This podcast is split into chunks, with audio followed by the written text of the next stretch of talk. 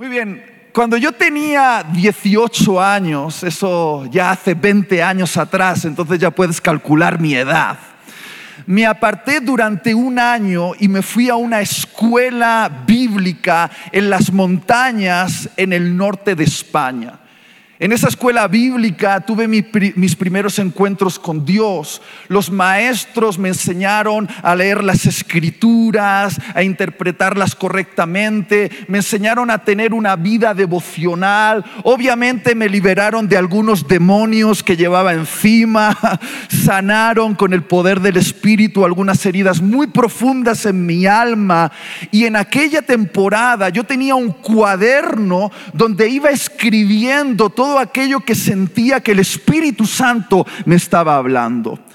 En aquel cuaderno escribí cosas que en aquel momento yo ni siquiera era capaz de entender. Y entre otras cosas que escribí hace 20 años atrás, escribí esto. Sentí que Dios me decía, y piel, en las próximas décadas estoy por levantar una generación de líderes con el espíritu de Juan el Bautista.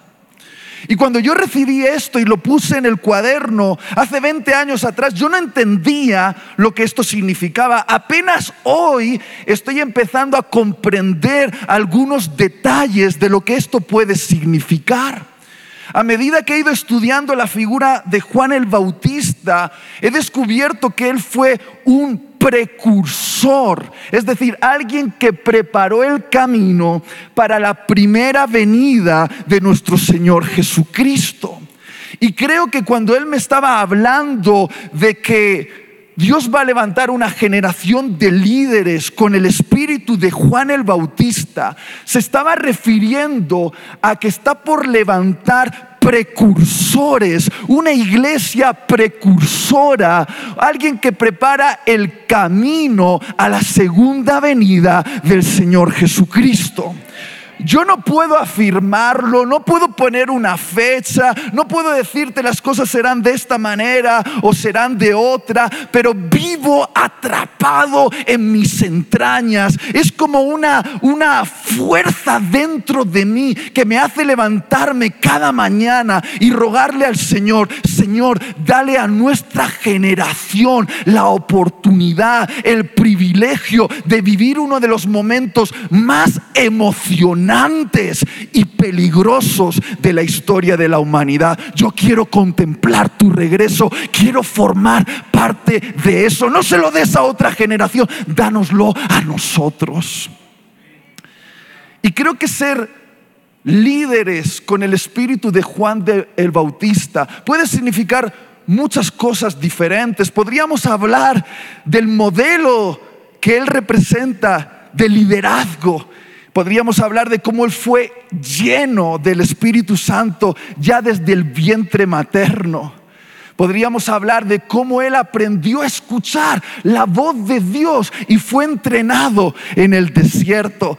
Podríamos hablar de esa dieta extraña que tenía y esa manera de vestir un poquito escandalosa. Podríamos hablar de cómo se atrevió a confrontar con valentía a los poderes corruptos de su época. Podríamos hablar acerca de cómo su cabeza terminó sobre una bandeja de plata. Pero dejemos que Juan el Bautista se describa a sí mismo y que de alguna manera también describa a todos aquellos que quieren ser ministros, pastores, líderes, precursores de lo que está por venir. Hay un momento en el Evangelio muy hermoso cuando Juan el Bautista está en uno de los momentos más altos de su ministerio y se acercan a él y le preguntan, oye, ¿quién eres tú? Por favor, danos un nombre. Eres el profeta que estaba profetizado. Tú eres el Elías que había de venir. Y él dijo, yo, yo soy una voz de alguien que clama en el desierto, preparad el camino al Señor. Y creo que todos nosotros tenemos que decidir, así como lo hizo Juan el Bautista, si queremos hacernos un nombre o ser una voz. todos tenemos que decidir aquí si queremos hacernos un nombre o si queremos ser una voz. Si tú quieres hacerte un nombre, vas a tener que invertir en tu liderazgo mucho en marketing. Vas a tener que contratar a un community manager, un buen diseñador y venderte. Vas a tener que edulcorar un poquito el mensaje para hacerlo aceptado por todos. Vas a tener que entender cuáles son las nuevas tendencias y sumarte a ellas. En otras palabras, vas a tener que venderte. Pero si quieres ser una voz, si quieres ser una voz, tu única y santa obsesión tiene que ser estar conectado con la fuente, estar conectado con aquel que nos está hablando y quiere que seamos un eco de lo que Él está diciendo en el mundo. Esa va a tener que ser tu santa obsesión. Y quiero comenzar este mensaje preguntándote lo que el Espíritu Santo me ha preguntado a mí y me sigue preguntando cada vez que estoy cruzando una línea. Y Tiel, ¿qué es lo que quieres? ¿Quieres hacerte un nombre o quieres ser una voz? Y creo que todos aquí como líderes, ministros, pastores, gente con responsabilidad en la iglesia, tenemos que dar respuesta profundamente en nuestro corazón, en intimidad con Dios, si lo que realmente queremos es hacernos un nombre o ser una voz. Te pido que me acompañes a un momento muy interesante de la vida de Juan el Bautista. Podríamos decir que este fue el momento en el que su ministerio estaba perdiendo aparentemente el impacto, pero quizá era el momento más importante en el ministerio de Juan el Bautista. Evangelio de Juan capítulo 3, versículos 26 al 30. Dice así, y vinieron a Juan y le dijeron, rabí, mira que el que estaba contigo al otro lado del Jordán, de quien tú diste testimonio, bautiza y todos vienen a él. En otras palabras, Juan, estás perdiendo tu público. Juan, parece que estás pasando de moda. Juan, te están quitando el protagonismo. Y respondió Juan y dijo, no puede el hombre recibir nada si no le fuere dado del cielo. Vosotros mismos me sois testigos de que dije, yo no soy el Cristo, sino que soy enviado delante de Él. El que tiene la esposa es el esposo, mas el amigo del esposo que está a su lado y le oye, se goza grandemente de la voz del esposo. Así pues, este mi gozo está cumplido. Es necesario que Él crezca, pero que yo mengüe. Queridos hermanos y hermanas, Juan el Bautista se describió a sí mismo con esta preciosa parábola que en los próximos minutos me gustaría presentar delante de vosotros. Pero no lo puedo hacer solo, entonces voy a pedir ayuda. Por favor, que entren los novios.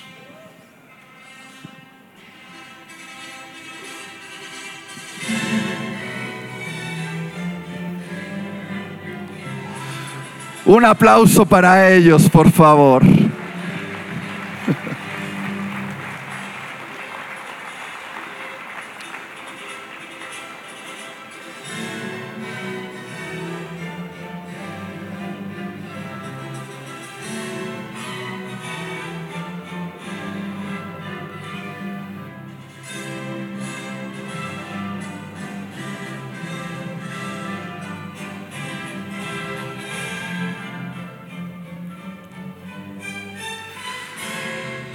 Por favor, ese aplauso que se escuche un poquito más.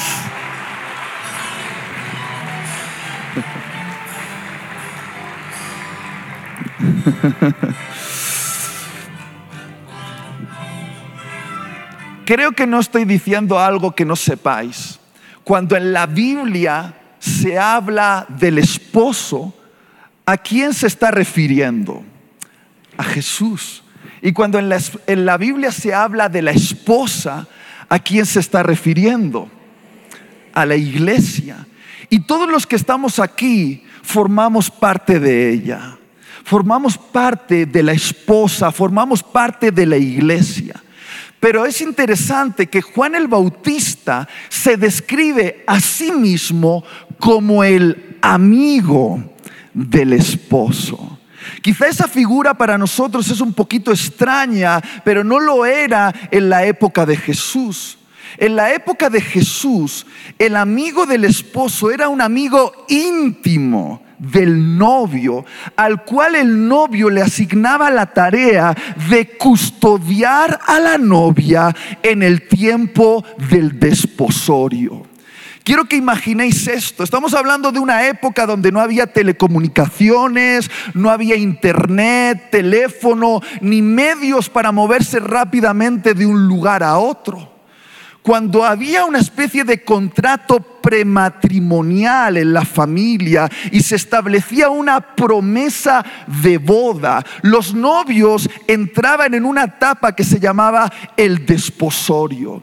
No estaban casados todavía, pero ya había una promesa de boda que se, se sellaba con unas arras.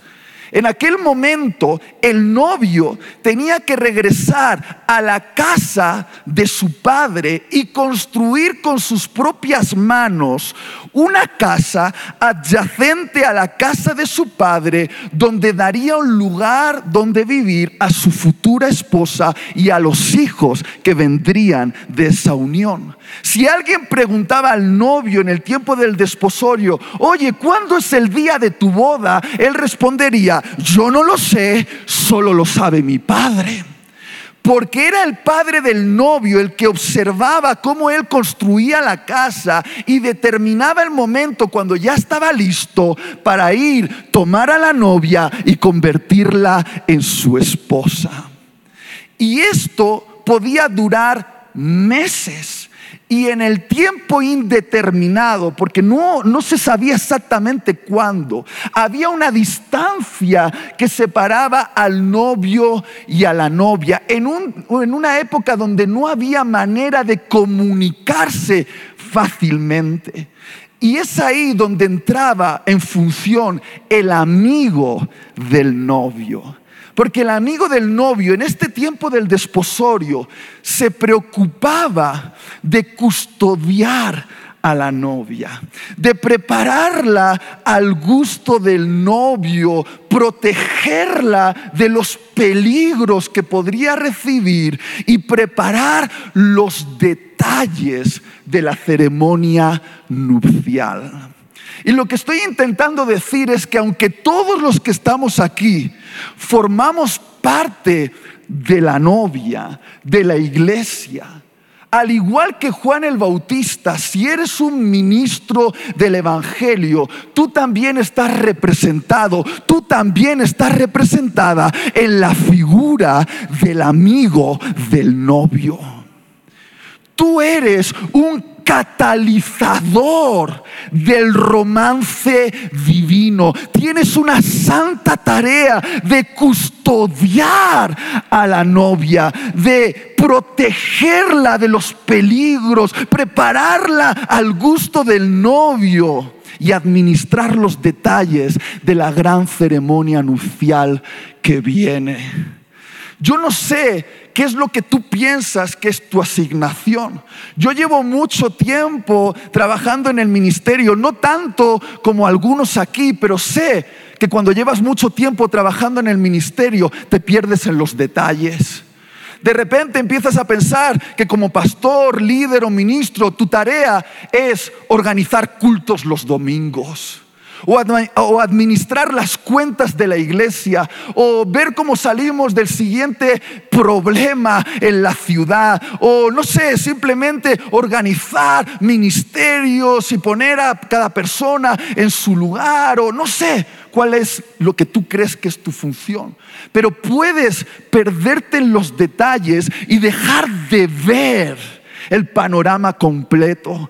Querido ministro, ministra, eres un catalizador del romance divino. Formas parte de una tarea que va a conmocionar el universo, que va a hacer aplaudir a los ángeles y gritar de terror a los demonios. Estás preparando una boda, la gran boda que va a conmocionar el universo. Y esa es tu santa tarea. No eres solo una persona que mantienes, que mantienes la organización. Eres el amigo del novio y él te ha dado lo que más ama y lo ha puesto en tus manos para que lo custodies. Lo primero que me gustaría que notases es que Jesús no llama a la iglesia sirvienta, ni siquiera la llama empleada y tampoco la llama socia, la llama novia. ¿Por qué? Porque para Jesús la iglesia no es un asunto laboral. Para Jesús la iglesia es un asunto sentimental. Quiero que lo entiendas. Para Jesús la iglesia no es una empresa. No es una organización, no es un proyecto. Para Jesús la iglesia es su amada. Tienes que entender esto. Jesús está emocionalmente involucrado con la iglesia. Jesús no quiere un contrato de derechos y obligaciones con ella. Lo que Jesús quiere es su corazón en llamas de amor por Él. Entiende esto, si te pones en el centro de esta relación como catalizador del romance, tienes que percibir la tensión que hay. Miraros a los ojos. Él la ama con todo su corazón y ella lo ama con todo su corazón. Para él, ella es suya y para ella, él es suyo. Hay química entre ellos, hay una tensión de romance, hay pasión y tú estás en el centro en el centro, como un catalizador del romance. Lo que estoy intentando decir es que no te equivoques cuando tratas con la iglesia. Yo escuché decir a un pastor, bien intencionado, pero bien intencionadamente equivocado. Dijo, Itiel, es que la iglesia es la empresa de Jesús y hay que hacerla productiva y eficiente.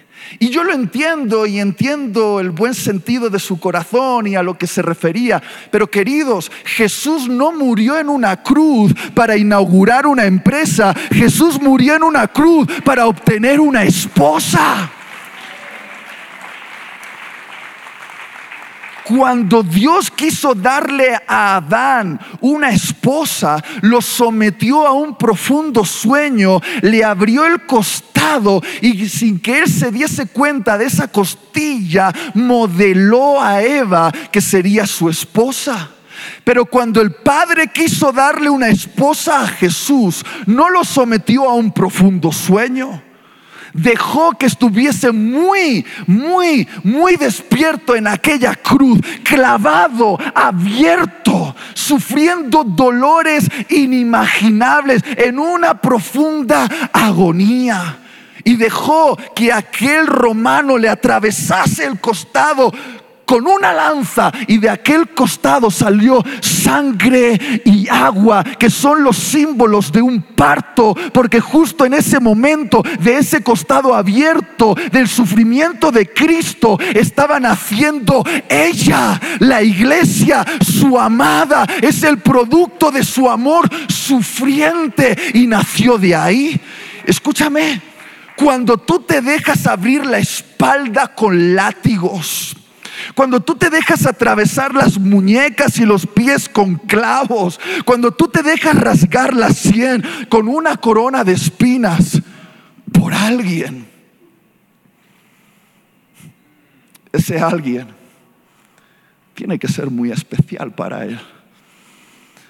Y como ministros tenemos que entender que cuando tratamos con ella, estamos tratando con alguien que toca las fibras más sensibles del corazón de Jesús. A mí me costó entender esto. Todavía estoy intentando madurar, pero créeme, anteriormente era todavía más inmaduro, más soberbio y más bocazas. Y recuerdo que cuando estaba comenzando en esto del ministerio, yo estaba enfadado con la iglesia. ¿No te ha pasado que tienes una etapa en el ministerio que estás frustrado con la iglesia? Creo que ahora ya me lo tomo más relajado y ya no me frustro tanto. Pero recuerdo una época que yo estaba frustrado con la iglesia y estaba hablándole a Jesús de ella. Me metí en mi habitación para hablar con Jesús y le dije, Jesús, es que me tiene loco. Está, está, mal, está mal. Es que es un problema esta mujer. Es que la iglesia está llena de personas que es que no me hacen caso. Le digo cómo tiene que hacer las cosas y no me hacen caso. Son un caos de problema en problema. De verdad me está volviendo loco. Y mientras hablaba con frustración a Jesús de la iglesia, escuché la voz de Jesús claramente aquí en mis entrañas que me dijo, ¿qué problema tienes con mi novia? ¿Qué problema tienes con mi novia? Porque si tienes problemas con ella, tienes problemas conmigo. Y Tiel me dijo, yo conozco sus virtudes y defectos, pero no te llamé a ti para ser el juez de mi novia, sino para ser el custodio de mi novia. Y a partir de ese momento empecé a entender que cuando se trata de ella, Jesús se vuelve muy sensible. Es más, me he dado cuenta de que Jesús soporta mejor una ofensa en contra de él mismo que en contra de ella. ¿Cuántos maridos aquí entienden lo que quiero decir? ¿Aguantarías mejor un puñetazo contra tu rostro a que alguien en tu propia cara le pegase un puñetazo a tu amada, verdad? Hay tres características del amigo, del novio, de Juan el Bautista, que si queremos convertirnos en un reflejo de lo que Él es, tenemos que adquirir en nuestra vida. Tres. El primero es esto, podéis acompañarme en la pantalla. El amigo del novio tiene que tomarse este asunto de forma personal. Lo voy a volver a decir. El amigo del novio tiene que tomarse este asunto de forma personal. Queridos hermanos y hermanas, Jesús no necesita ayuda profesional para su vida amorosa. Él no necesita un wedding planner. ¿eh? Lo que necesita es un verdadero amigo que conozca su corazón y se tome de manera personal lo que es personal para Jesús. Cuando estoy diciendo que Jesús no necesita ayuda profesional para su vida amorosa, por favor no me entiendas mal, no estoy hablando de ser profesionales en el buen sentido de la palabra, ser gente educada, excelente y responsable. Lo estoy usando ahora en el peor significado que esa palabra puede tener. Un profesional en este caso es alguien desligado emocionalmente de la tarea.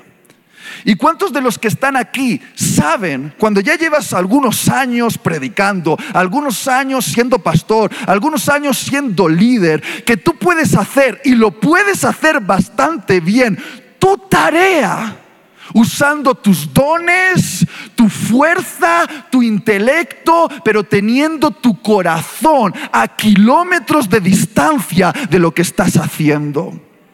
Mira, yo llevo mucho tiempo en esto para saber que soy capaz de subirme a este escenario, agarrar el micrófono y predicar con mi talento, pero puedo hacerlo desligado emocionalmente de lo que estoy haciendo. Puedo hacerlo sin el corazón.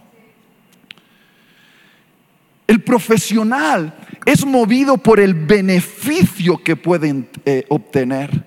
Es decir, le mueve el interés. Al profesional le mueve el sueldo, le mueve la reputación, le mueve el poder.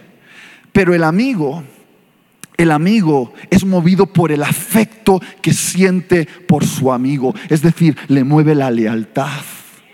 Y queridos, queridas, no sé si será porque vivimos en la era de TikTok, Instagram, Twitter, pero veo un creciente número de ministros profesionales y parece ser que hay una escasez de ministros del corazón. Hoy tenemos más recursos que nunca, más educación que nunca, más herramientas que nunca, pero a veces parece que lo que falta es un corazón que se tome de manera personal lo que es personal para Jesús. Porque ¿cuántos de los que están aquí saben que hay niveles de sacrificio que tú solo estarías dispuesto a dar si estás involucrado emocionalmente? ¿A cuántos les gustan las películas de acción? A mí me encantan sobre todo las películas de la época dorada de Bruce Willis. Bruce Willis. Y uno sabía cuándo la película se iba a poner buena. Todo parecía normal hasta que de repente alguien raptaba a la hija de Bruce Willis o a la esposa de Bruce Willis. Y en ese momento, cuando tocaban a alguien que para él eran emocionalmente importantes, no hacía falta que lo dijese frente a la cámara, pero todos entendíamos que a partir de ese momento ese era un asunto personal y se iba a poner buena la película. Porque cuando se trata de un asunto personal y no solo negocios, estás dispuesto al sacrificio total. Jesús lo explicó de esta manera en el Evangelio de Juan capítulo 10 versículos 12 al 13. Dice, el asalariado y que no es el pastor, de quien no son propias las ovejas, ve venir al lobo y deja las ovejas y huye. Y el lobo arrebata las ovejas y las dispersa. Así que el asalariado huye porque es asalariado y no le importan las ovejas. Queridos hermanos y hermanas, ministros de la sala, ¿sabéis cuándo se manifiesta la verdadera naturaleza de nuestro corazón? Si somos asalariados profesionales o pastores involucrados emocionalmente, cuando viene el lobo, cuando viene el problema, cuando viene el desafío, cuando viene la complicación, el asalariado profesional dice, hey, no me pagan lo suficiente como para poner en riesgo mi vida. Pero ¿qué dice el pastor que está emocionalmente involucrado? Por encima de mi cadáver. Y eso hace una diferencia, porque la Biblia nos cuenta la historia de un pastorcillo que llegó a ser un gran rey. Lo conocemos como David, que por tomarse de forma personal el cuidado de aquel rebaño de su papá, esa pasión que puso en la tarea se convirtió en la llave que abrió la puerta de la oportunidad. Porque cuando David, ese pastorcillo, se presentó delante de Saúl y se ofreció para luchar en contra del gigante, Saúl lo miró con desprecio y le dijo, querido, tú eres un muchachito y él es un guerrero entrenado en la guerra. ¿Y qué dijo David? Le contó un testimonio. Le dijo, querido rey Saúl, yo soy el guardián de las ovejas de mi papá. Y cuando un oso o un león viene a arrebatarle una oveja al rebaño de mi papá, yo me abalanzo sobre esa bestia salvaje y arrebato esa oveja de sus fauces. Y cuando Saúl vio que aquel muchacho era capaz de poner en riesgo su vida para salvar la vida de una ovejita, ese testimonio se convirtió en la llave que le abrió la puerta a su destino, tuvo esa gran pelea contra Goliat que lo convirtió en el hombre que después conoceríamos como el rey David. Querido, querida, cuando Dios ve un pastor que pone en riesgo su vida por salvar la vida de una ovejita, dice, creo que he encontrado el próximo rey de Israel. nuestra pasión y fidelidad en las pequeñas asignaciones que Dios nos da son nuestra promoción delante de Dios para las grandes responsabilidades.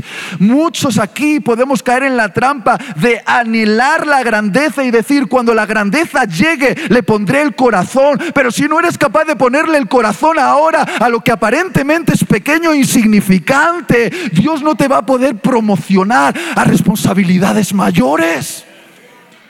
Recuerdo que yo tuve una etapa muy, muy profesional en mi vida y todavía esa tendencia intenta llamarme nuevamente. Son etapas en las cuales estoy muy agotado, que he llenado mi agenda de muchas responsabilidades y viajes y de repente hacer ministerio se convierte en una carga para mí. Estoy agotado y la gente me empieza a molestar.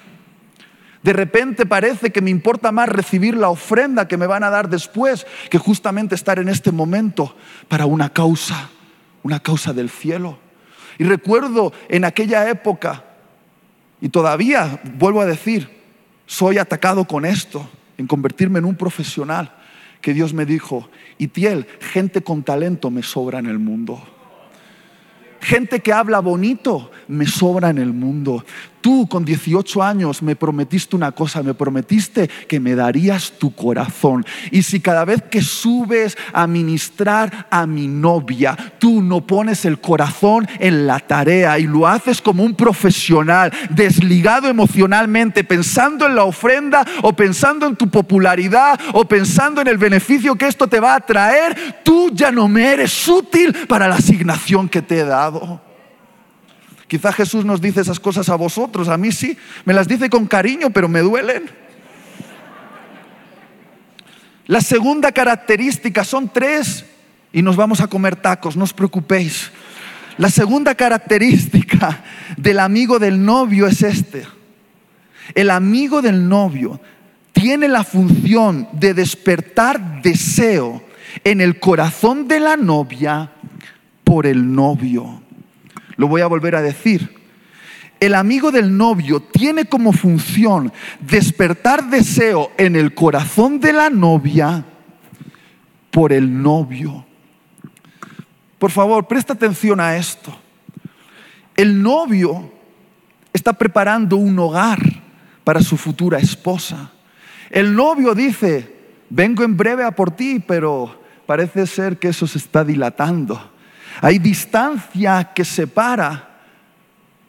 Y aunque están en, esa, en ese pre, preunión llamado desposorio, la distancia es muy mala. El tiempo pasa y me he dado cuenta de algo acerca de la iglesia. Y es que la iglesia es olvidadiza. Y la santa tarea del amigo del novio es despertar constantemente deseo en el corazón de la novia por el novio. Nuestra santa tarea es dibujar en la mente y el corazón de la iglesia la imagen de Cristo. Eso es lo más importante, más importante que administrar cultos, organizar seminarios, pagar cuentas. Nuestra santa tarea es que ella esté ardiendo por Él porque tú le recuerdes quién es Él. Pero déjame preguntarte algo. ¿Cómo vas a hablar de alguien que no conoces?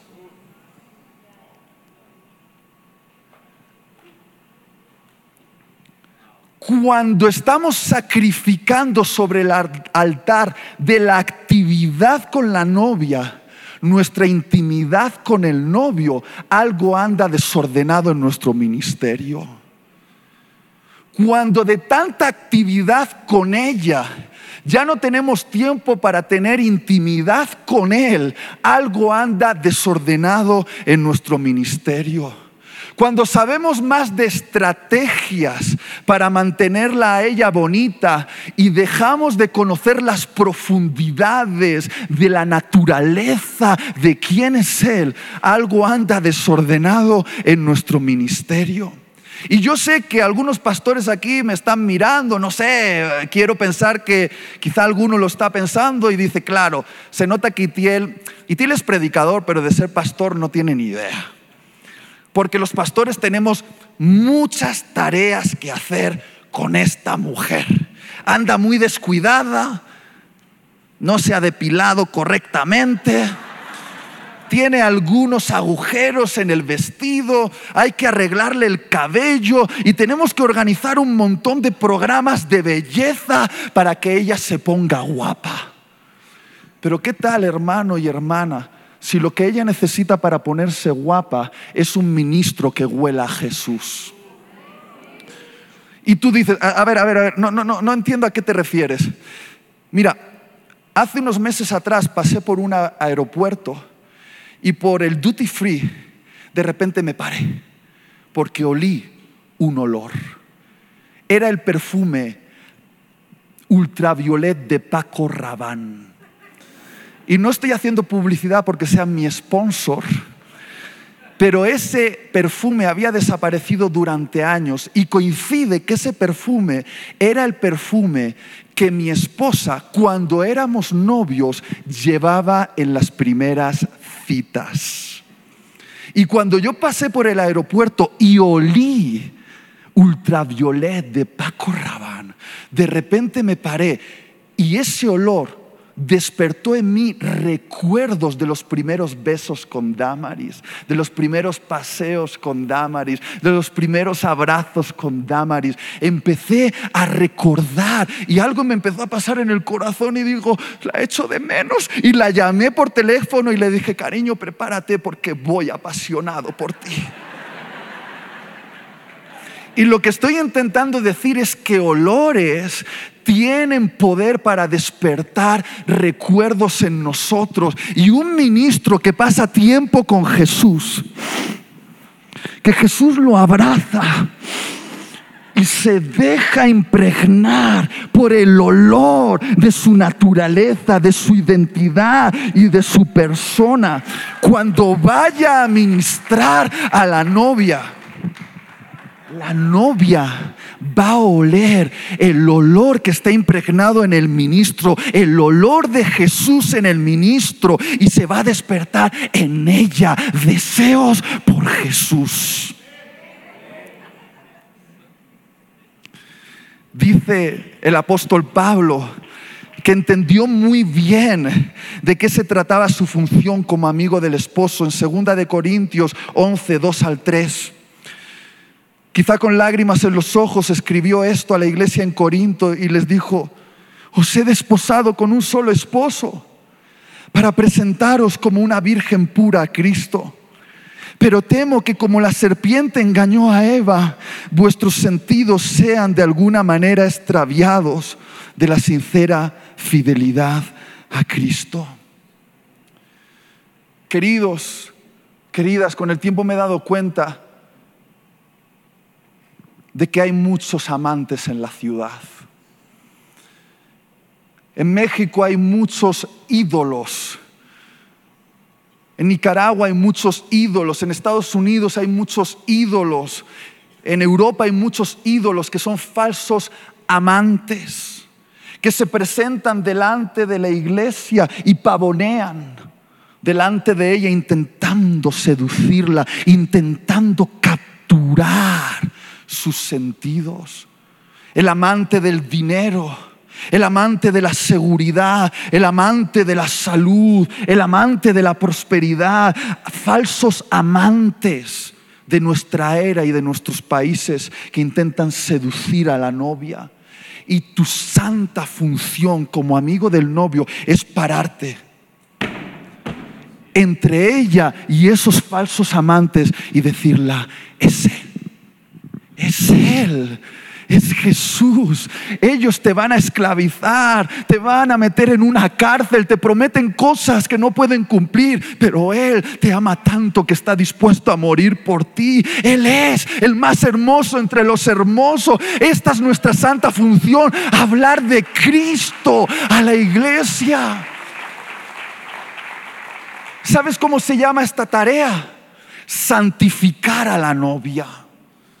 Durante mucho tiempo pensamos que santificar a la novia era decirla cómo se tenía que vestir. Con falda o pantalón, corbata, maquillada o no maquillada y obviamente con pelos en el sobaco. Y eso era la manera en la cual uno medía la santidad. Poco maquillaje y pelo aquí era ser muy santa, señora. Corbata y Biblia Reina Valera bien grande era ser santo. Pero estamos descubriendo que la verdadera santidad es tener un corazón que es exclusivo para Jesús. Santidad es estar apartado en exclusividad para uno, para Jesús. Santidad quiere decir que ella en su corazón no tiene amantes que roban el afecto que le corresponde a Jesús. Santidad es amor por Jesús. Y cuando una iglesia está enamorada de Jesús, se santifica naturalmente, se pone guapa. Te digo una cosa, si en tu iglesia estás frustrado porque falta santidad, por mucho que grites, santifícate. Santifícate y le eches bronca no se va a poner guapa. Quizá el problema es que hace tiempo que le dejaste de recordar quién es Jesús, porque cuando ella está ardiendo de amor por Él, se va a poner guapa, se embellece, se santifica.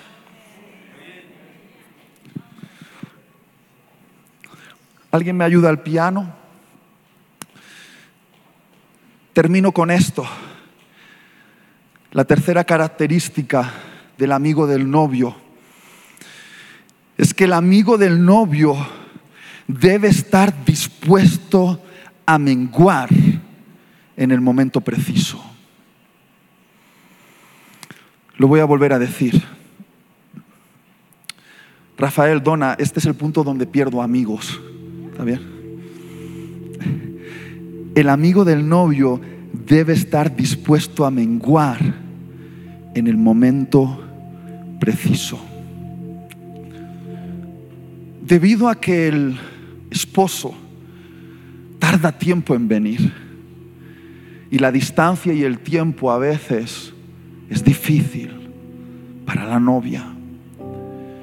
Y debido a que el amigo del novio pasa mucho tiempo con ella, existe un riesgo. Y es que ella se enamore de él. Es que la iglesia se enamore del ministro. Y existe una delgada línea entre ser el amigo del novio y ser el enemigo del novio y es cruzar esta línea, robarle los afectos de la iglesia a Jesús. Lo que estoy diciendo es que ser el catalizador del romance es tu tarea. Dejar que ella se enamore de ti es tu tentación. Sé que esto no nos va a gustar, pero necesitamos recordarlo. Ministros, la novia nos pertenece. No nos pertenece, no es nuestra, es de Él. Nosotros somos catalizadores del romance. Y existe una delgada línea que no debes cruzar. No debes robarle los afectos de la novia a Jesús. Yo sé que este no es el caso de todos, solo me pasa a mí. Yo soy una persona muy acomplejada. Algunos ministros aquí admitirían que son ministros y han llegado a ser pastores, líderes, influencia, pero que en el fondo son muy acomplejados por dentro. Que batallan todavía con rechazo, con heridas en la identidad. Y es fácil como ministros que nuestro sentido de identidad, valor y propósito se ancle en lo que ella dice de nosotros, en vez de lo que Él dice de nosotros. Yo sé que a ti no te pasa, es que yo tengo muchos problemas en mi identidad y a, mí todavía me parecen tan deliciosos los afectos de la novia. Son tan tentadores. ¿Cómo suena una novia que se está enamorando del ministro? Suena así, pastor. Yo antes iba a otra iglesia, pero los cielos estaban cerrados.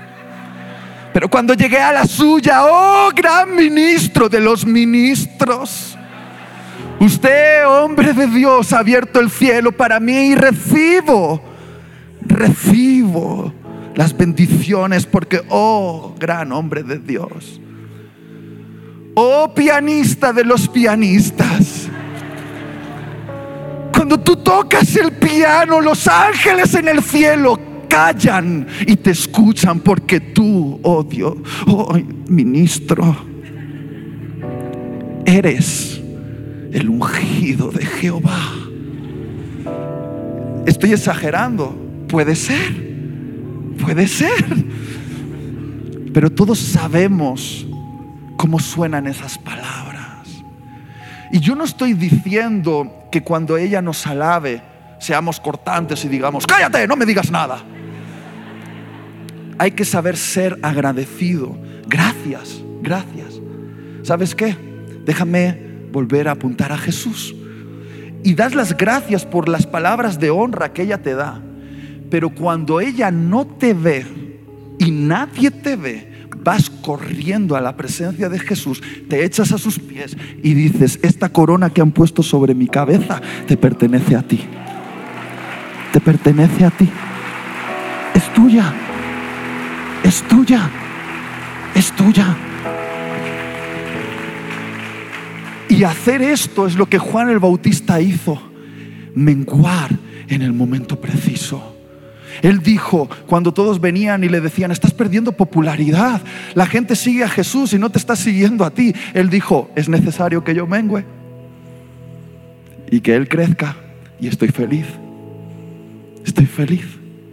Y quiero preguntaros, cuando pasas tiempo con la novia, ¿de quién termina hablando más?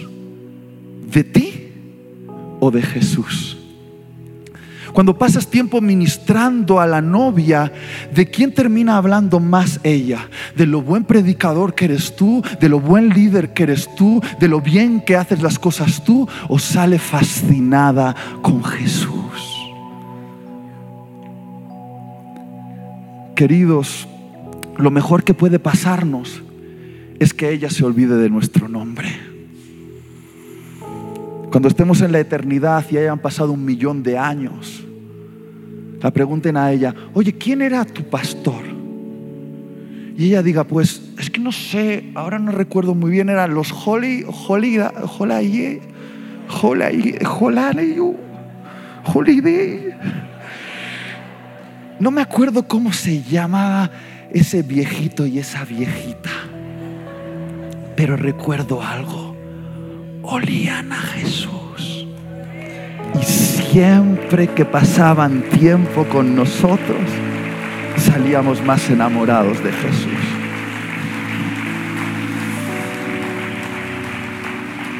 En estos tres minutos diré algo. Yo ya tengo un boleto comprado para volver a España, entonces puedo salir corriendo del país. Pero diré algo que me incomoda decir, pero que es necesario. Ministro, ministra, me lo digo a mí mismo, no le pongamos la mano encima a la novia. Mira cómo me está mirando, hasta me da miedo. Yo no toco el hombro de esta mujer porque esta mujer es de él, no es mía.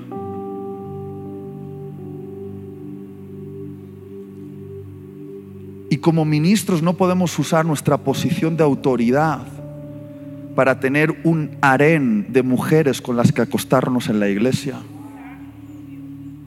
¿Estamos entre ministros o no? Todos hemos escuchado estas terribles historias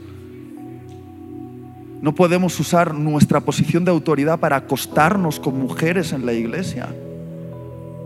No le podemos meter mano a la novia. No podemos usarla a ella para enriquecernos nosotros. No, es que todos los diezmos y ofrendas son míos. Y que ni siquiera tengamos personas que nos protejan en el asunto económico para que el dinero no se convierta en nuestra obsesión. No podemos usarla a ella para hacernos casas bonitas nosotros. Y no tengo nada en contra de las casas bonitas, la mía es bonita, pero, pero tenemos que ponerle contención a nuestros instintos. No podemos oprimirla a ella cuando hace cosas que no queremos que hagan. He venido a México y he escuchado la historia de alguien que por unas razones personales dejó una iglesia local y el pastor se la pasó llamando a otros pastores para hablarle mal de esa persona y para cerrarle todas las puertas. Y no era una cuestión de, pecado, era una cuestión simplemente de, maneras de diferentes de ver el ministerio. Y de repente tú tomas y oprimes y, piensas que es tuyo y que te, han fallado a ti. Nadie te debe nada en la iglesia. Yo no sé si me estoy explicando y me vais a perdonar. Yo voy a salir corriendo por aquí. Me voy a... Entonces, ¿cómo podemos contener nuestros instintos? Porque todos los tenemos aquí, convirtiéndonos en eunucos. No voy a dar detalles de lo que era un eunuco, pero haré esto. Un eunuco era alguien que tenía castrados sus instintos al que el rey le daba la tarea de cuidar a su esposa. Porque sabía que el eunuco, aunque viese desnuda a su esposa, tenía castrados sus instintos y no podía hacerla nada. Y nosotros debemos ser ministros eunucos y castrar nuestros instintos a través de las disciplinas espirituales. La oración, el ayuno, la rendición de cuentas a otras personas, estar en luz, confesar pecados. De esta manera castramos nuestros instintos porque cuando la veamos a ella desnuda, que la vamos a ver, la vamos a ver, no vamos a meter la mano donde no nos corresponde. Porque llega el día, ya empezó a, a sonar la trompeta cuando el novio y la novia tendrán un encuentro.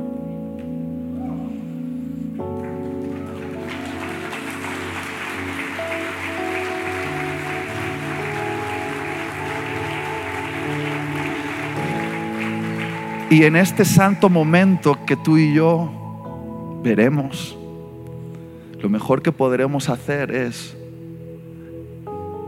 ponernos de este lado mientras el universo, toda la creación grita, Jesús, puedes besar a la iglesia.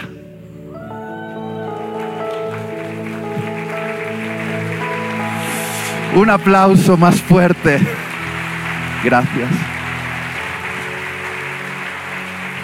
Querría pedirle a los Holland o, ¿sí? o, a los pastores anfitriones, o los cuatro, está bien que me ayuden a terminar este, este momento con una oración. Quiero decir que tenemos todavía tiempo para el arrepentimiento porque el amor del Señor es tan grande y tan paciente. Si alguien aquí siente que ha cruzado algunas líneas, este mensaje no es para crear culpa, es para animarte, empujarte a pedir ayuda a otro ministro y decirle, creo que algo está desordenado en mí. Yo tengo que hacer esto muy a menudo. Yo tengo que tener a ministros que son también amigos del novio, que me ayudan a equilibrarme, a los que rindo cuentas. Y si yo estoy hoy aquí es porque los he tenido a ellos. Y he podido llorar, confesar mis pecados y ellos me han podido decir, no seas estúpido, lo estás haciendo mal. Y todos necesitamos esto porque es una santa tarea. Y queremos llegar bien al final y que Dios nos diga, Jesús nos diga, bien hecho, bien hecho. En lo poco fuiste fiel, en lo mucho te pondré. Ven y entra en el gozo de tu Señor.